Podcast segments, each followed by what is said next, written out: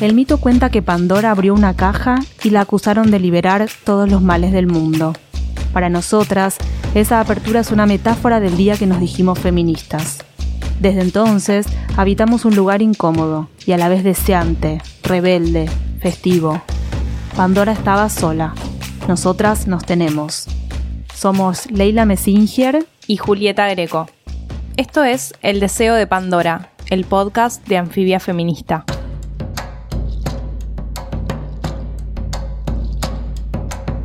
Goce, políticas públicas, autocuidado, decidir, sexualidad, prevención, biología, género, deconstrucción, salud, derechos, afectividad, infancias libres. La ESI no es un proyecto, es un hecho. Por eso genera tantos miedos y reacciones.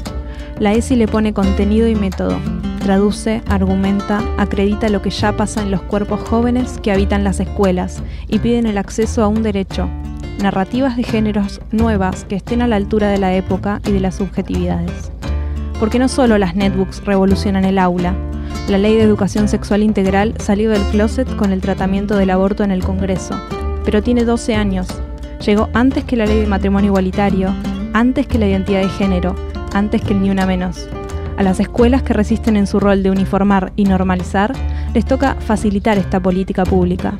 Mientras tanto, seguirá entrando por la ventana gracias a la incidencia de alumnos, colectivos docentes y comunidades familiares. Nuestras invitadas de hoy son Eleonor Faur es doctora en Ciencias Sociales por Flaxo. Le interesa pensar en políticas públicas, cuidados, feminismos, masculinidades, derechos humanos. Es docente en la UNSAM e investigadora en el Instituto de Desarrollo Económico y Social. Uno de sus últimos libros, que las feministas leímos y subrayamos, es El cuidado infantil en el siglo XXI. Escribió Mitomanías de los sexos junto con Alejandro Grimson. Una de sus investigaciones más recientes es el informe Escuelas que enseñan ESI, publicado por UNICEF y el Ministerio de Educación. Helio es autora de Anfibia y Cosecha Roja desde que las páginas estaban en blanco, su pendiente, hacer música, pero a modo profesional, obvio. Maite Larieta empezó estudiando ciencias de la educación y decidió que antes de la teoría necesitaba poner el cuerpo en el aula. Es maestra de primaria, enseña en una escuela pública de Caballito en cuarto y quinto grado prácticas del lenguaje y ciencias sociales. Apenas se recibió, su debut fue a la par de sus alumnos, le tocó primer grado, Maite da clases y es una aprendiz crónica. Cursa el postítulo Juego en el contexto educativo y nunca se pierde la clase de cerámica. Hace 10 años milita en una organización política y en Chana un colectivo feminista. Defensora ultranza de la menta granizada, puede pedirse un cuarto entero del helado verde aborto legal. Bueno, bienvenidas. Muchas gracias por venir. Queremos saber em, cómo es el panorama hoy de la ley de educación sexual integral en el país eh, Elio, vos venís de estrenar informe eh, muy detallado, eh, así que por ahí esto, que nos cuentes un poco qué es lo que viste, estuviste viajando por todos lados y entrevistando docentes y alumnos, ¿con qué te encontraste? Bueno, primero una más general, que es que, bueno, después de 12 años de la ley, estamos en un contexto donde hay un recorrido realizado a nivel de la política pública nacional con capacitaciones docentes que se ha llegado a 160 mil docentes, por supuesto, es un campo de un millón de docentes, todavía falta un montón, pero es muy, es muy difícil y se ha hecho muchísimo esfuerzo para llegar a semejantes eh, niveles de capacitación en muchas, muchas de las provincias argentinas, en 17 provincias, más cursos virtuales. Entonces, después de la ley hay unos contenidos básicos que se, eh, se, aprobaron por todos los ministros y secretarios de educación del país en el año 2008 y después de eso se comenzó a producir materiales para para generar, o sea, acercar herramientas a los y las docentes, herramientas con muy, muy pedagógicas, con un, un patrón de trabajo muy didáctico sobre los contenidos básicos que se aprobaron. Y, digamos, ese es todo un piso que hizo a la institucionalización de la ley. Todo eso es necesario, obviamente no es suficiente para que llegue, le decía a las escuelas que es como el reclamo eh, popular, eh, legítimo, pero que también necesita procesos anteriores. ¿no? Entonces, con base en eso, el último, la última investigación que realicé con un equipo para UNICEF y para el Ministerio de Educación de la Nación, eh, consistió en identificar buenas experiencias de implementación de la ley, que llamamos buenas prácticas pedagógicas en ESI, y fuimos a cinco provincias, a Córdoba, Neuquén, em, Formosa, Mendoza y Jujuy, y allí que, que, de alguna forma representan las cinco regiones del país, ¿no? Y allí eh, entrevistamos en cada provincia dos escuelas primarias y dos escuelas secundarias de eh, gestión estatal, algunas en la ciudad capital y otras un poco más apartadas. Entonces, lo que encontramos fue eh, una, un abanico de posibilidades cuando una escuela decide implementar la ESI, ¿no? porque esto buscábamos especialmente aquellas que sí trabajaban en ESI. En algunas, lo, lo a grueso, un modo grueso, encontramos algo que después hicimos una tipología junto con Mariana Lavari, donde identificamos algunas que tenían que ver con las buenas prácticas de enseñanza, donde hay una docente o un grupo de docentes que están haciendo realmente esfuerzos enormes para seguir capacitándose, encontrar eh, materiales adecuados, eh, responder a las inquietudes de los chicos y las chicas, ir como generando espacios de interlocución, de mucha escucha y de mucho trabajo en ir aplicando de manera creativa la ESI en las aulas. Y después hay otras prácticas que llamamos buenas prácticas de gestión, porque en estas otras prácticas ya hay un compromiso de la dirección de la escuela. Cuando ese compromiso existe, se transforma mucho la enseñanza de la ESI, porque realmente se empieza a volver transversal, porque las directoras en general son mujeres, exigen, piden, solicitan y monitorean a el equipo de docentes para ver cómo lo van a aplicar ese año, qué van a hacer en cómo van a hacer sus planificaciones áulicas, etcétera, etcétera. Entonces ahí son experiencias más integrales, más transversales diría, pero todas son muy válidas porque todas suponen un enorme esfuerzo de una comunidad que se pone al hombro la implementación de una ley que es obligatoria, pero eso no quiere decir que se esté aplicando en todos lados, ¿no? ¿Y en tu caso, Maite, como maestra? Em, sí, en, en, mi caso, eh, yo trabajo en una escuela pública de, de Capital eh, y lo que hay son unas jornadas em, anuales de ESI. Em, hicimos una el primer cuatrimestre y este cuatrimestre tocaría otra, eh, que son jornadas abiertas a la familia donde se lleva una propuesta con algún tema, algún contenido en particular y se, y se aborda. En mi caso, en cuarto y en quinto, lo que hicimos fue trabajar estereotipo de género en las publicidades eh, visuales, audiovisuales, y con las familias hicimos un análisis sobre las eh, publicidades gráficas, eh, que la verdad que fue muy interesante las cosas que salen de trabajar con los pibes en la escuela, es, es realmente fantástico.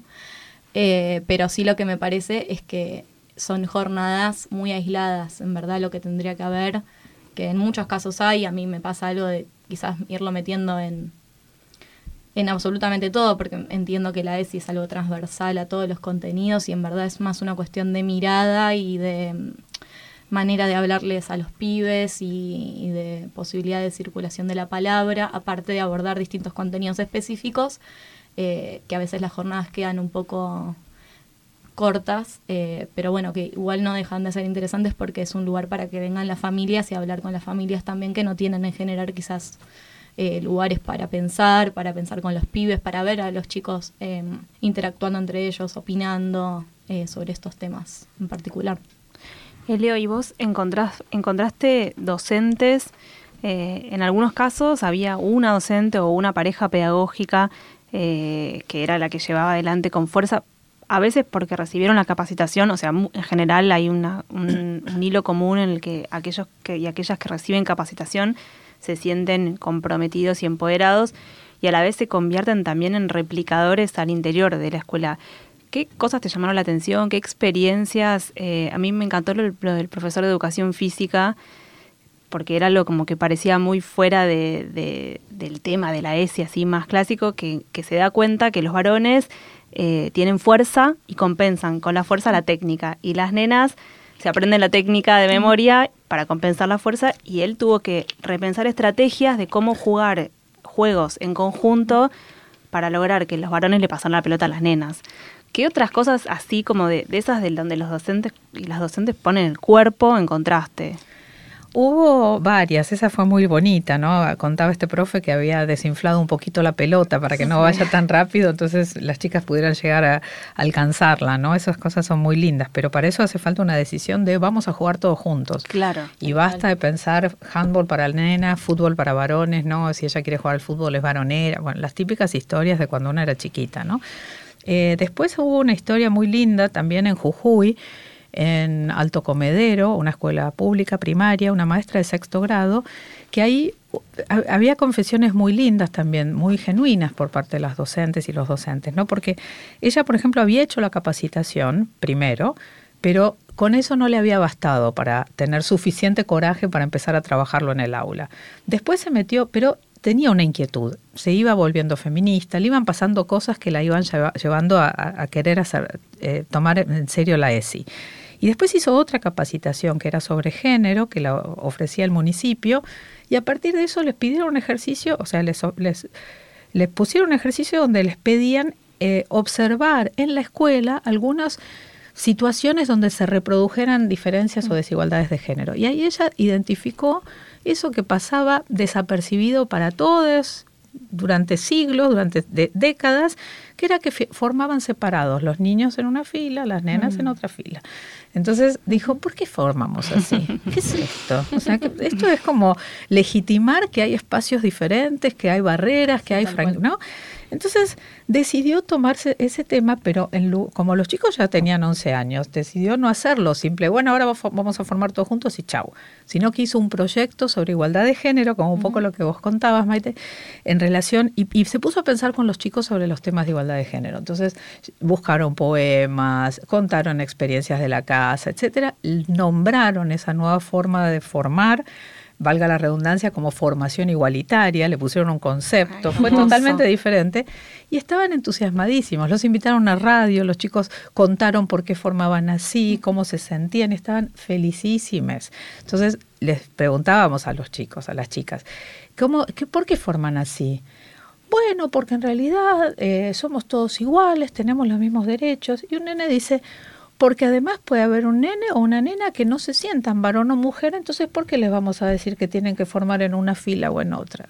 y esas cosas realmente enternecen y, y, te das cuenta la potencia de transformación de subjetividades que tiene la educación mm. sexual integral, entendida realmente como integral, ¿no? Claro. Claro. En, en el episodio 4 del Deseo de Pandora hablamos con eh, Laura Contrera y, Lala Pasquinelli.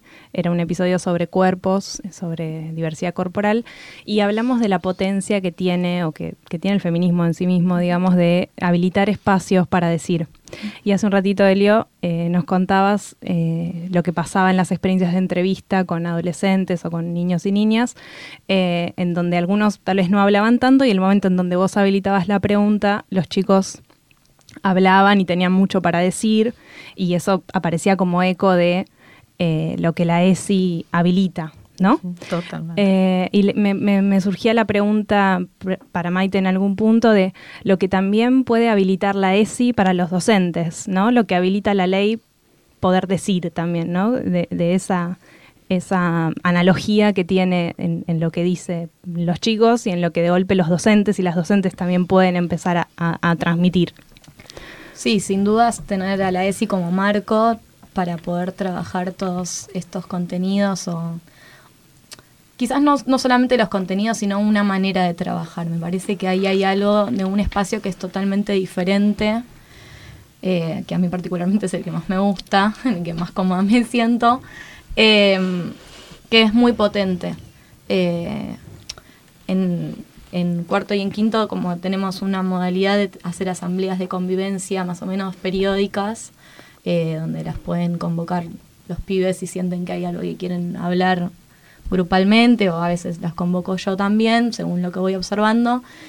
Y mm, la forma en la que se, se organizan para escucharse, eh, para hablarse, para responderse, eh, la verdad que para mí es de las cosas más potentes que hoy pueden suceder en la escuela, porque sin dudas todos los contenidos más tradicionales son importantes, pero hay algo de, el sentir que podés decir lo que te pasa, de poder eh, contar tus, tus emociones, contar eh, lo que te sucede en tu casa, lo que te sucede en la calle eh, y encontrar que hay otros y otras que están atravesando algo muy similar desde un plano de, igualdad, porque la ronda y, la ronda entre compañeros eh, es eso. para mí sí, claramente es de las cosas más democratizadoras y, e interesantes que pueden suceder hoy en la escuela.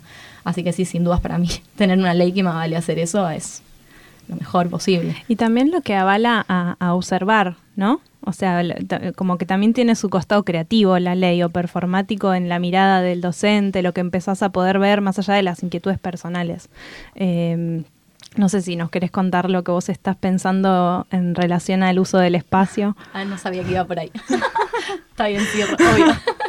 Em, sí, a mí me pasó que em, bueno, estoy terminando un postítulo sobre juego en el contexto educativo y eh, como proyecto final me, pasó de empezar a observar mucho lo que sucede en los patios, en la escuela, eh, que es muy interesante como lo que sucede, eh, a diferencia de lo que pasa en el aula, como un espacio donde los pibes tienen un discurso muy armado, muy potente y demás en relación a la igualdad, qué sé yo pero en el patio no deja de ser un espacio que solamente de varones, donde solamente los varones juegan a la pelota y donde lo que empezábamos a ver era que las nenas se quedaban o en biblioteca leyendo o jugando algún juego de mesa o eh, sentadas a un costado del patio que esta es una, o sea, en particular justo mi escuela tiene un montón de espacio, que es algo que no, no sucede en todas las escuelas.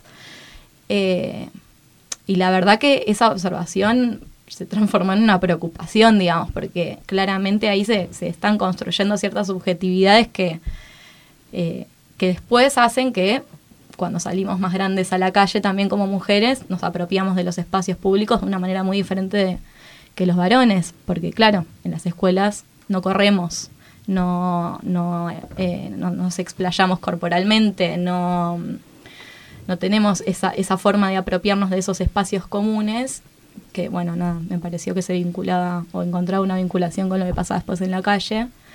Eh, así que bueno, estamos pensando las intervenciones para hacer que, y que no sean, como hay algo de lo que vos contabas sobre, mm, sobre cómo hacer que esta lógica de formar dos filas de varones y de mujeres no sea una decisión arbitraria porque yo estoy observando que eso claramente es desigual, claramente no es... Eh, la, la mejor manera posible, bueno, que el uso del patio tampoco sea una decisión arbitraria mía, de decirles, bueno, ahora las nenas también pueden jugar, pásenles la pelota. Claro. Eh, y mm. que sea algo que se apropien ellas y que ellos también aprendan a correrse, pero desde entender desde dónde es que se están corriendo para construir ese espacio juntos todos los docentes pueden dar ese, porque acá estamos hablando de, bueno, o sea, la, imaginación viene de la, la, biología, las ciencias naturales, estamos hablando de educación física, estamos hablando del patio, eh, de otras escenas que no son solamente las de eh, adentro del aula de manera tradicional, bajar contenidos. Yo creo que hay muchas, eh, mirado desde el punto de vista de las disciplinas, casi todas las disciplinas tienen alguna arista por, el cual, por la cual uno puede introducir contenidos de ESI. Primero, alguna aclaración sobre qué son los contenidos de ESI, ¿no? Porque fuimos diciendo varias cosas, pero me parece que con el nivel de, terrorismo que estamos eh, padeciendo en este momento, que se dicen unos disparates eh, particularmente profundos, ¿no? En relación con que la ESI te enseña a los chicos de cuarto de, de cuatro años a usar un preservativo, a masturbarse en público, les muestran películas porno, o sea, se dicen cosas muy, muy, muy disparatadas. Vale la pena, primero, eh, distinguir genitalidad de sexualidad. O sea, la ESI no necesariamente refiere a contenidos que tienen que ver con eh, la prevención de embarazos, de ITS, de infecciones de transmisión sexual, VIH, etcétera, digamos, que es como la vieja escuela de la educación sexual, ¿no? Cuando no era integral en los 90 y muchos de los docentes que yo he conocido en este en este derrotero y que venían dando educación sexual venían dando en ese tipo de contenidos, la capacitación, los nuevos enfoques, los contenidos básicos que salen a partir de la ley me permiten una mirada mucho más abarcativa, donde contenidos de género, mirar esto que decía Maite, ¿no? O lo que me contaba Zulema, la, la profe de Jujuy que les contaba antes, ¿no? Digamos, esto de mirar cómo los estereotipos corporales de belleza, etcétera, también repercuten en, los, en el cuidado del cuerpo después de las nenas, de los chicos, etcétera. O otras situaciones de desigualdad y la reflexión sobre eso. Pero también la historia de las mujeres o la historia de los derechos humanos. Eso también es un contenido de ESI. O la multiplicidad de maneras de construir familias. Ese es un contenido de ESI. Entonces, muchas veces pasa en las capacitaciones que los propios, los propios docentes, cuando iban leyendo los contenidos curriculares, se daban cuenta que ya venían dando ESI sin saber que eso era ESI. Entonces, ese fantasma enorme que iban a tener que hablar de sexo eh, y de deseo y de cosas de calentura con chicos de jardín, no, no tenía nada que ver con eso. Tranquilos, muchachos, no tiene nada que ver con eso. Padres, padres, madres, no tengan preocupaciones, les van a hacer muy bien a los chicos. Entonces, esas el tema de la discriminación, ¿no? ¿Qué va a pasar? ¿Cómo se van a, se van a imponer la homosexualidad? Nos están diciendo mm. estos señores y mm. señoras muy eh, aguerrida y terrorísticamente, diría yo. Mm. No se impone nada y tampoco se da un menú de géneros para que cada cual se ponga el que quiera. Simplemente se respeta las manifestaciones y los deseos que cada chique eh, exprese. Eso es tan fácil como eso y tan complejo evidentemente para algunos como eso, ¿no? Como lo que no puede la escuela es discriminar, lo que no puede la escuela es conceder que haya bullying por orientación sexual o por identidad de género. Lo que no puede la escuela es imponer a un chico o una chica que quiere, que está transicionando, que no lo haga. No puede hacer eso. Lo que tiene es que respetar los derechos. Entonces, se trata de eso la ESI, ¿no? Entonces, bueno, me perdí un poquito de lo que vos me, habías preguntado, pero quería expresar... Y si todas las docentes, a algunas les queda un poco más fácil que a otras. Eso también es cierto, porque también hay algo que tiene que ver con las maneras, esto que venimos hablando, ¿no? Como hay, hay una escucha, o sea, hay docentes que incluso con las mejores intenciones no tienen la capacidad de escuchar como debe escucharse a un chico o una chica en un, en un marco de una educación sexual integral. Pero a nivel curricular, algún contenido podría dar casi cualquier docente. Mm, mm. Ahora, si eso es íntegramente es sí. Depende un poco, o sea, siempre hay personas que están más dispuestas, que son más curiosas, que tienen más disponibilidad para reflexionar sobre sus propias limitaciones, sobre su manera de construir la sexualidad, sobre sus propios estereotipos de género. O sea, hay que deconstruir algunas mm. cosas para dar sí de la mejor manera posible. Sí, vos antes hablabas también de, de también pensando en que los docentes hoy tienen entre veintipico y, y hasta la edad de jubilación, digo, muchos socializaron su aprendizaje o hicieron su aprendizaje eh, en la sexualidad en otra época y de otra forma. Sin ESI. Mm. No, yo me acuerdo de la clase de Johnson y Johnson, o sea, que viene que separan a las nenas de a los varones. Los varones no escuchan lo que les cuentan las nenas, las nenas no escuchan lo que les cuentan los varones y es bastante atravesado por la idea de consumo y Total. Eh, una empresa que viene a bajar línea. ¿Cómo, cómo, cómo, hacemos, ¿Cómo salimos de eso? Porque es de verdad muy distinto a, cómo nosotros aprendimos la sexualidad. Y en eso, la pregunta Maite por ahí es, bueno, ¿cuáles son los recursos que, si tenés una dirección en una escuela que se pone al hombro eso o no, pero igual hay algo de la convivencia en la sala de docentes, imagino, ¿no? Y el intercambio, que puede ser por WhatsApp, que será por, por Facebook, que será, digamos, cuáles son esos espacios en donde hay que reaprender y se puede reaprender todo eso. Sí, yo pienso que en la docencia en general hay algo de de revisar, de revisarte como, como persona en todos los aspectos, como para ser docente es medio esencial, digamos, desde porque tiene que ver tanto con la ESI como después, nada, lo que aprendimos como ser docentes de los maestros y maestras que tuvimos en nuestra infancia. Eh, y en la ESI en particular, sin dudas, hay una gran cantidad de cuestiones a revisar. Eh, en mi caso en particular, tuve la suerte de que en, el nuevo plan de estudios eh, tener una materia que era educación sexual integral, donde se abordaron los contenidos, donde se, no se trabajamos sobre la ley, los lineamientos y demás. Eh, aparte una docente que tenía una perspectiva muy interesante y que, bueno, nos abrió ese lugar.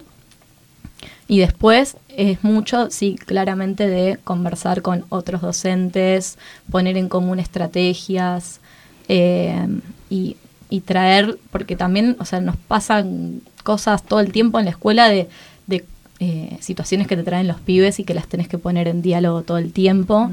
Eh, muchas, o sea, en, el mejor de los casos la, la dirección acompaña, a veces no. Eh, en mi caso está acompañando bastante, pero igual no deja de ser complejo porque, bueno, en particular también es un año, un año difícil en relación a la ESI. donde hay quizás algunas cosas que son más fáciles de, de, trabajar y otras más complejas, como por ejemplo el lenguaje inclusivo, eso también es claro conflicto en las escuelas hoy. Em, bueno, me perdí igual, pero um, volviendo, sí, sin dudas, es capaz en los espacios comunes eh, con otros compañeros durante el horario laboral eh, son complejos porque estamos todo el tiempo haciendo cosas, pero después sí, en el grupo de WhatsApp circulan materiales. Mm. Eh, hay drives, hay material que vamos circulando, no solamente entre compañeros y compañeras docentes de la misma escuela, sino no sé, militancia, claro. más. Me estaba acordando a partir de eso de una pareja pedagógica en otra escuela eh, más, más eh, sub, eh, digamos, periurbana de Jujuy, donde había eh, uno era un profesor, un varón, y otro era una profesora. Y ellos era, daban sexto y séptimo grado y juntos hacían los viernes taller de ESI para los de sexto y séptimo grado. Entonces estos esta gente que era maravillosa no, te, no habían tenido capacitaciones, pero eran muy eh, dispuestos a esto, ¿no? Entonces habían fabricado un libro bajaban, o sea, ellos tenían la famosa técnica, es una técnica muy trillada, pero es súper efectiva cuando está bien hecha, que es un buzón, de preguntas, ¿no? Entonces, los chicos dejaban sus preguntas y ellos, ellos investigaban durante toda la semana para responderles el siguiente viernes, o sea, lo tomaban muy seriamente las preguntas de los chicos y, y al siguiente viernes traían otras preguntas. Esa semana investigaban un montón, se bajaban materiales de internet y tal, y tenían fabricado un libro de la ESI con fotocopias, con, o sea, con impresos de hermoso. O sea, las cosas que puede hacer un, equipo de docentes cuando realmente se toman en serio estas cosas. ¿no? Y les preguntábamos a las chicas, bueno, ¿y qué preguntan? Yo pregunté cómo hacen dos mujeres para tener bebés. Yo pregunté cómo se para el, el, pene. Ya sabemos que se para, pero ¿por qué se para? son preguntas muy difíciles, hay que investigar. había que investigar y ellos se lo tomaban en serio, contestaban claro, les da tiempo también a los docentes para que no sea una bomba en el aula. Claro, pero hermoso. Y, y realmente contestaban todos, era y se sentían muy habilitados, ¿no? Claro, claro. A mí hay algo que me, me gusta de lo que de, lo, de la polémica que trae la ESI, que me parece que es un poco esta tensión que, que también el feminismo eh, pone sobre la mesa, digamos, que es lo público, lo privado, la escuela, la familia. Por momentos en, en, esto que traía Maite de actividades con la familia que, que están buenísimas y por otro lado eh, vemos que hay muchos padres con mucho miedo y muchos padres que ya digo se pasan del miedo y, están haciendo como campañas que son peligrosas y bueno todo lo que sea de antes em, hace un rato mirábamos las unas cifras de un informe de UNICEF de 2017 en donde eh, aparecía el dato de que cada tres horas una niña de entre 10 y 15 años es madre en Argentina y en el, en el 90% de esos casos se trata de abusos intrafamiliares. Entonces pensaba, bueno, el peligro de la frase con mis hijos no te metas, en ese contexto en donde son niños, niñas que están siendo abusados por personas de su familia, cómo eso eh, desarma esta idea de que la casa es el espacio en donde los niños están a salvo y que la escuela aparece como amenaza, ¿no? Cómo viven esa, esa tensión, eh, digo, eh, cómo la piensan, cómo la viven, depende del caso de cada una. Eh, sí, me parece claramente es una tensión en, ese, en esos casos en particular porque sin dudas a lo que habilitó la ESI son estos lugares para que los pibes puedan expresarse y decir lo que les pasa y decir lo que les pasa con seguridad, por ejemplo, lo que les pasa en las casas, eh, que sí, eh, claramente eh, algo para lo que vino a ayudar un montón la ESI es para poder detectar desde la escuela casos de abusos intrafamiliares, que son, como decís, la mayoría, para después saber, bueno, cómo intervenir y avanzar con los protocolos y demás. Sin dudas, para las familias, en esos casos es una tensión. eh, y, un miedo, sí, se ve. Yo creo que hay como varias cosas en este en esta pregunta y está buenísimo que lo, lo pongamos en la mesa.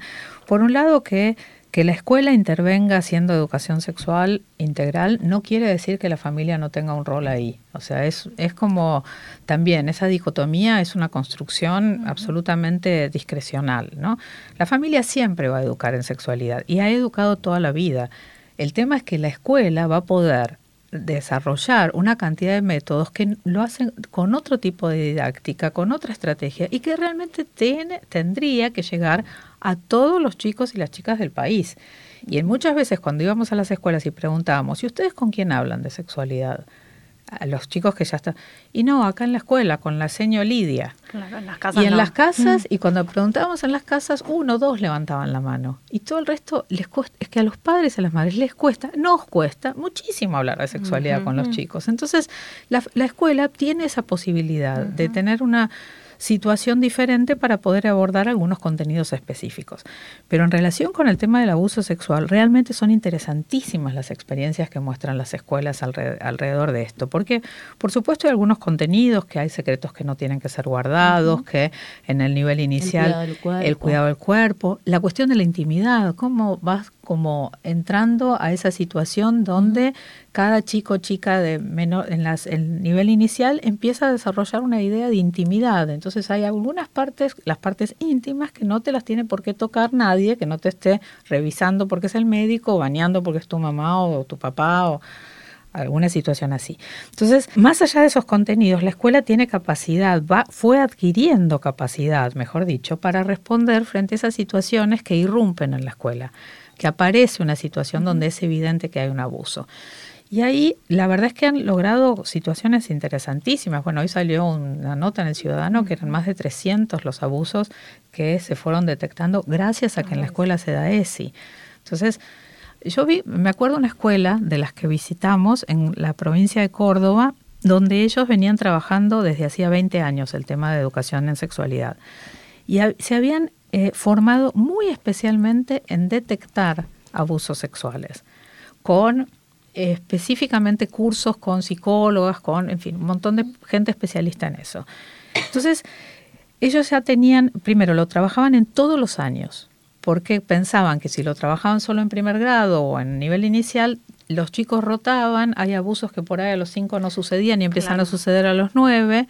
Entonces todos los años pasaban por ese tema de alguna manera y detectaban si un chico estaba distraído, eh, miraba para afuera, si se sentía incómodo, si participaba poco, y después hacían un espacio especial con ese chico o chica para abrirles y decirle, siempre respetando la intimidad, jamás exponiendo una situación para que la vea todo el mundo. ¿no? Entonces, realmente hay metodologías interesantísimas que la ESI pone eh, al descubierto ¿no? y logra logra salvar un montón de situaciones, ¿no? O sea, la palabra salvar no está muy buena, ya está muy, muy trillada mal, pero digamos, logra realmente acompañar y fortalecer, empoderar a chicos y a chicas que podrían haber seguido una situación de abuso durante muchísimos años y logran detenerla. Eso es, interés, es importantísimo, eso te cambia todo.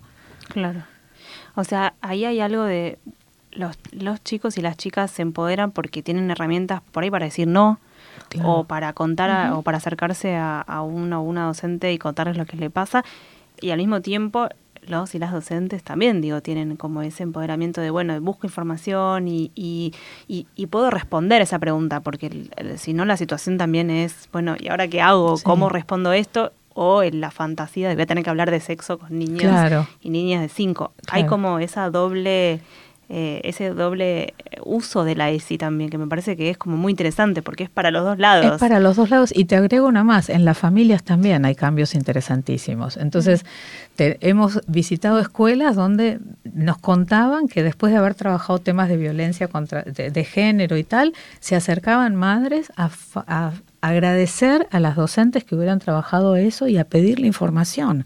E hicieron otras escuelas, hicieron talleres también para, para familias, para padres y madres, invitaron a una jueza y les contaron todos los procedimientos. O situaciones de abuso donde la mamá un poco negaba la situación porque era su pareja el que estaba abusando de una chica adolescente y la directora le dijo, mira, si vos no pones la denuncia la pongo yo porque me corresponde. Y la mamá, no, no, porque esto no es así, no sé qué. Finalmente, bueno, hubo otro paso que fueron padre y madre juntos y el padre la amenazó a la directora, la directora lo paró en seco, una directora de escuela secundaria, y le dijo, señor, este es mi deber y yo tengo que poner la denuncia. La puso y al día siguiente llegó la madre llorando a agradecerle a la directora y a confesarle que había pasado 20 años silenciada violentada ella también, o sea, a las familias también les abre un montón de posibilidades. Sí, también imagino como los efectos de la ESI en estos niños y niñas cuando, cuando tengan niños y niñas a cargo. Como, no, porque también pienso como estos padres no tuvieron ESI, bueno, yo no tuve ESI, que tengo 29 años, eh, estos padres no tuvieron ESI, entonces también hay como un fantasma muy grande, digo, es algo de muchos años para para reconstruir y a la vez también pensar en las potencialidades de la ESI que son infinitas, o sea, realmente mientras preparábamos el, capítulo de hoy era como ir como disparando eh, muchas cosas, o sea, entre, entre esto que traía Helio de, bueno, no es solo la genitalidad, entonces de golpe es el deseo, el descubrir, todo lo que habilita, los posibles que habilita, pero también eh, no sé. La posibilidad de pensar las nuevas masculinidades, por ejemplo. A mí me gusta eso de la afectividad, ¿no? Uno de los componentes de la ESI que es la mm. afectividad y me parece que ahí esto de poder proponerles a los chicos y, sobre todo los varones, ¿no? Esto de que, bueno, que pueden contar lo que les pasa, que pueden llorar, que pueden, no sé por ahí cómo lo vivís vos, y eso, vos trabajaste mucho con primer grado, capaz que ahí es donde todavía están menos contagiados de la institucionalidad y, y vienen más fresquitos. Sí, en, primero sin dudas es muy distinto ya que segundo ciclo, porque hay quizás algunas construcciones más estereotipadas que no, están tan, tan instaladas. Eh, entonces, clara, claramente hay algo de, las emociones que circula mucho más fácil mm. eh, de poner en palabras, eh, por más que a veces, bueno, caen algunas, algunas dificultades, es mucho más sencillo. Pero en segundo ciclo sí es un tema para muchos varones poder poner en palabras cuando, cuando se sienten mal y poner en palabras habilitarse a llorar y, en, el malestar, pero sucede cuando quizás cuando se abre el lugar, capaz que no es en, en, la ronda más pública, capaz que es eh, en un costado, pero, pero sí, esto de que puedan decir lo que les pasa y cuando se sienten bien, cuando se sienten mal, cuando eh, hay algo que los emociona, es, sí, es, muy lindo de ver porque, bueno, aparte te llena de mucha esperanza también trabajar mm. en escuela con, con, pibes chicos porque son generaciones que ya están trabajando con de esta manera hace muchos años. Entonces, bueno, de mínima esperanza para el futuro, tal cual como decía Juli, en relación cuando tengan, si deciden tener eh, hijos, hijas y demás. Eh, claramente van a ser otras familias a las que tuvimos nosotras o a las que tienen ellos incluso. Vos decías, Maite, que, la profesión de docente tiene como esa intención y esa necesidad constante de repensarse. Y les quería preguntar a las dos, ¿cuándo fue por ahí la primera vez que ustedes se encontraron con la ESI? ¿En qué situación? Por ahí vos más en el aula o por ahí viene de tu militancia en otro lugar más del orden del feminismo. Elio, capaz lo tuyo es como más desde el orden de lo teórico, del análisis, de pensarlo. Pero qué les pasó en función de pensarse a ustedes como eh, sujetas de ese conocimiento, de esas herramientas para transmitir a otros o para pensarlas o para aplicarlas o para todo lo que hacen, que está buenísimo. sujetas de ese conocimiento. Sujetas de ese, Ay, qué lindo.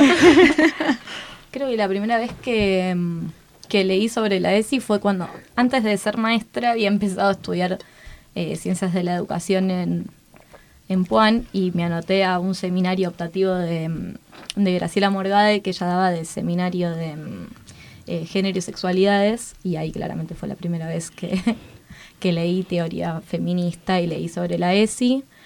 Eh, y fue ahí cursando esa materia que decidí que me parecía más importante estudiar para ser maestra. Eh, y trabajar. Nunca había hecho esta conexión hasta ahora. Hermoso. Eh, la terapia del deseo de Pandora. Eh, pero fue, fue en esa materia que, mm, que sí, que salí pensando que, que lo que tenía que hacer era trabajar en el aula, que, que la teoría claramente abona un montón de cuestiones y que está buenísima, pero mm, que primero quería un poco de práctica docente y ver cómo, cómo llevar eso adelante, porque me había disparado claramente un montón de, de ideas y nada, esto, la primera vez que leía sobre feminismo, por más que había un montón de cosas que pensaba en una nebulosa y demás, lo leí. Fue como, bueno, mm. esto de los anteojos violetas para todo. Tal cual, qué lindo. Bueno, yo siempre tuve como alguna, alguna marca de tristeza en mi, en mi adolescencia, en mi pubertad, por todas las cosas que se silenciaban. A mí no me, no me parecía muy lindo que se silenciaban. O sea, me dolía que no se pudieran hablar varias cosas que me pasaban o nos pasaban a, a muchas y a muchos. Eh, y me acuerdo, en realidad, bueno, yo estudié en los 80 sociología. Y en esa época había pocas docentes feministas, había algunas, estaba Elizabeth Gelin, estaba Catalina Weinerman, y me acuerdo de haber eh, tomado, o sea, leído en, en la en la materia de Catalina Weinerman, que era una demógrafa que hacía, pero hacía otro tipo de cosas, ahí hacía psicología social, una investigación que ella hizo sobre los libros de lectura de la escuela primaria durante 100 años. Y mostraba, era, es un libro espectacular, y a mí me abrió totalmente la cabeza porque era, mostraba los estereotipos de género en los libros de lectura. Entonces iba mostrando que eh, las mujeres, o sea, la típica escena de que ahora la circulamos como los cartones franquistas, pero los libros en los que nosotros leíamos, yo leía, y antes, en los 90 empezaron a cambiar, eran así, ¿no? La mujer estaba en la casa con el delantal haciendo la comida. Llegaba el señor, importante, con traje, con maletín, se sentaba en el sofá a mirar televisión, los chicos jugaban en la alfombra, la mujer llegaba con la bandeja, bueno, cuando se iban a hacer picnic, ellas preparaban la ensalada y los, los, no, las nenas preparaban una ensalada y los nenes remontaban un barrilete. Todo era, o sea, Todo es un montón. Era, increíble, o sea, cómo se iba construyendo gota a gota, libro de lectura tras libro de lectura, todos esos estereotipos que hoy nos parecen insoportables. Entonces, yo eso lo vi en los 80 y digo, pucha, cierto, ¿no? Era como, ¿cómo no nos, o sea, cómo esto nos pasaba tan inadvertido, ¿no? Entonces después de eso yo empecé a trabajar en UNICEF, coordinando el área de género. O sea, yo tengo mucho trabajo programático, no solo la parte como más académica, ¿no? Y ahí dije, tenemos que trabajar con los que hacen los libros de escuela. Entonces, bueno, estaba en Colombia, en fin, empecé como muy así. Entonces investigamos, miramos mucho más y ya empezaron a aparecer otras escenas, ¿no? La señora con ruleros hablando por teléfono, chismeando, ¿no?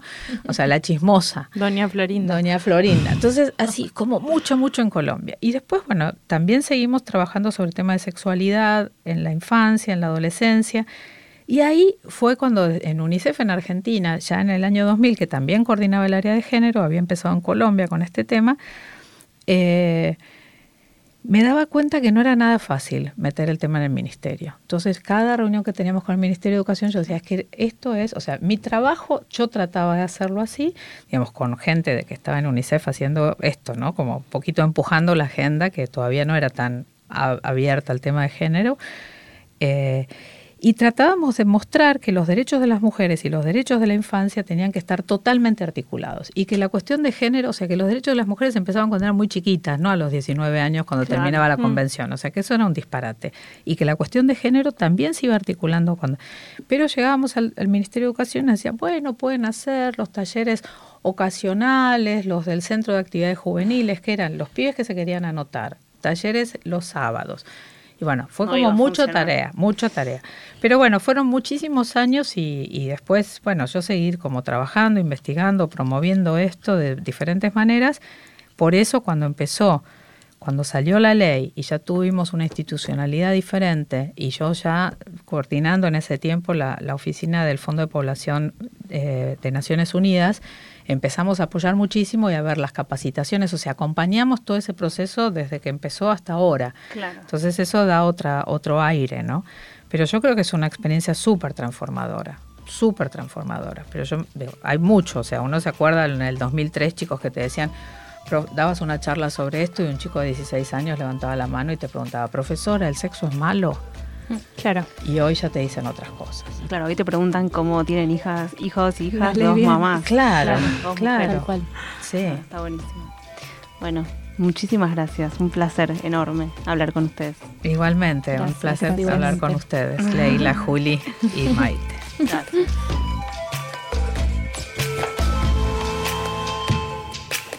Esto fue El Deseo de Pandora. Somos Leila Messinger y Julieta Greco. En la producción estuvo María Mancilla. Escucha todos los episodios de El Deseo de Pandora y los demás podcasts de Revista Anfibia en revistanfibia.com. También puedes suscribirte en Spotify, Apple Podcast, Google Podcast y tu app de podcast favorita.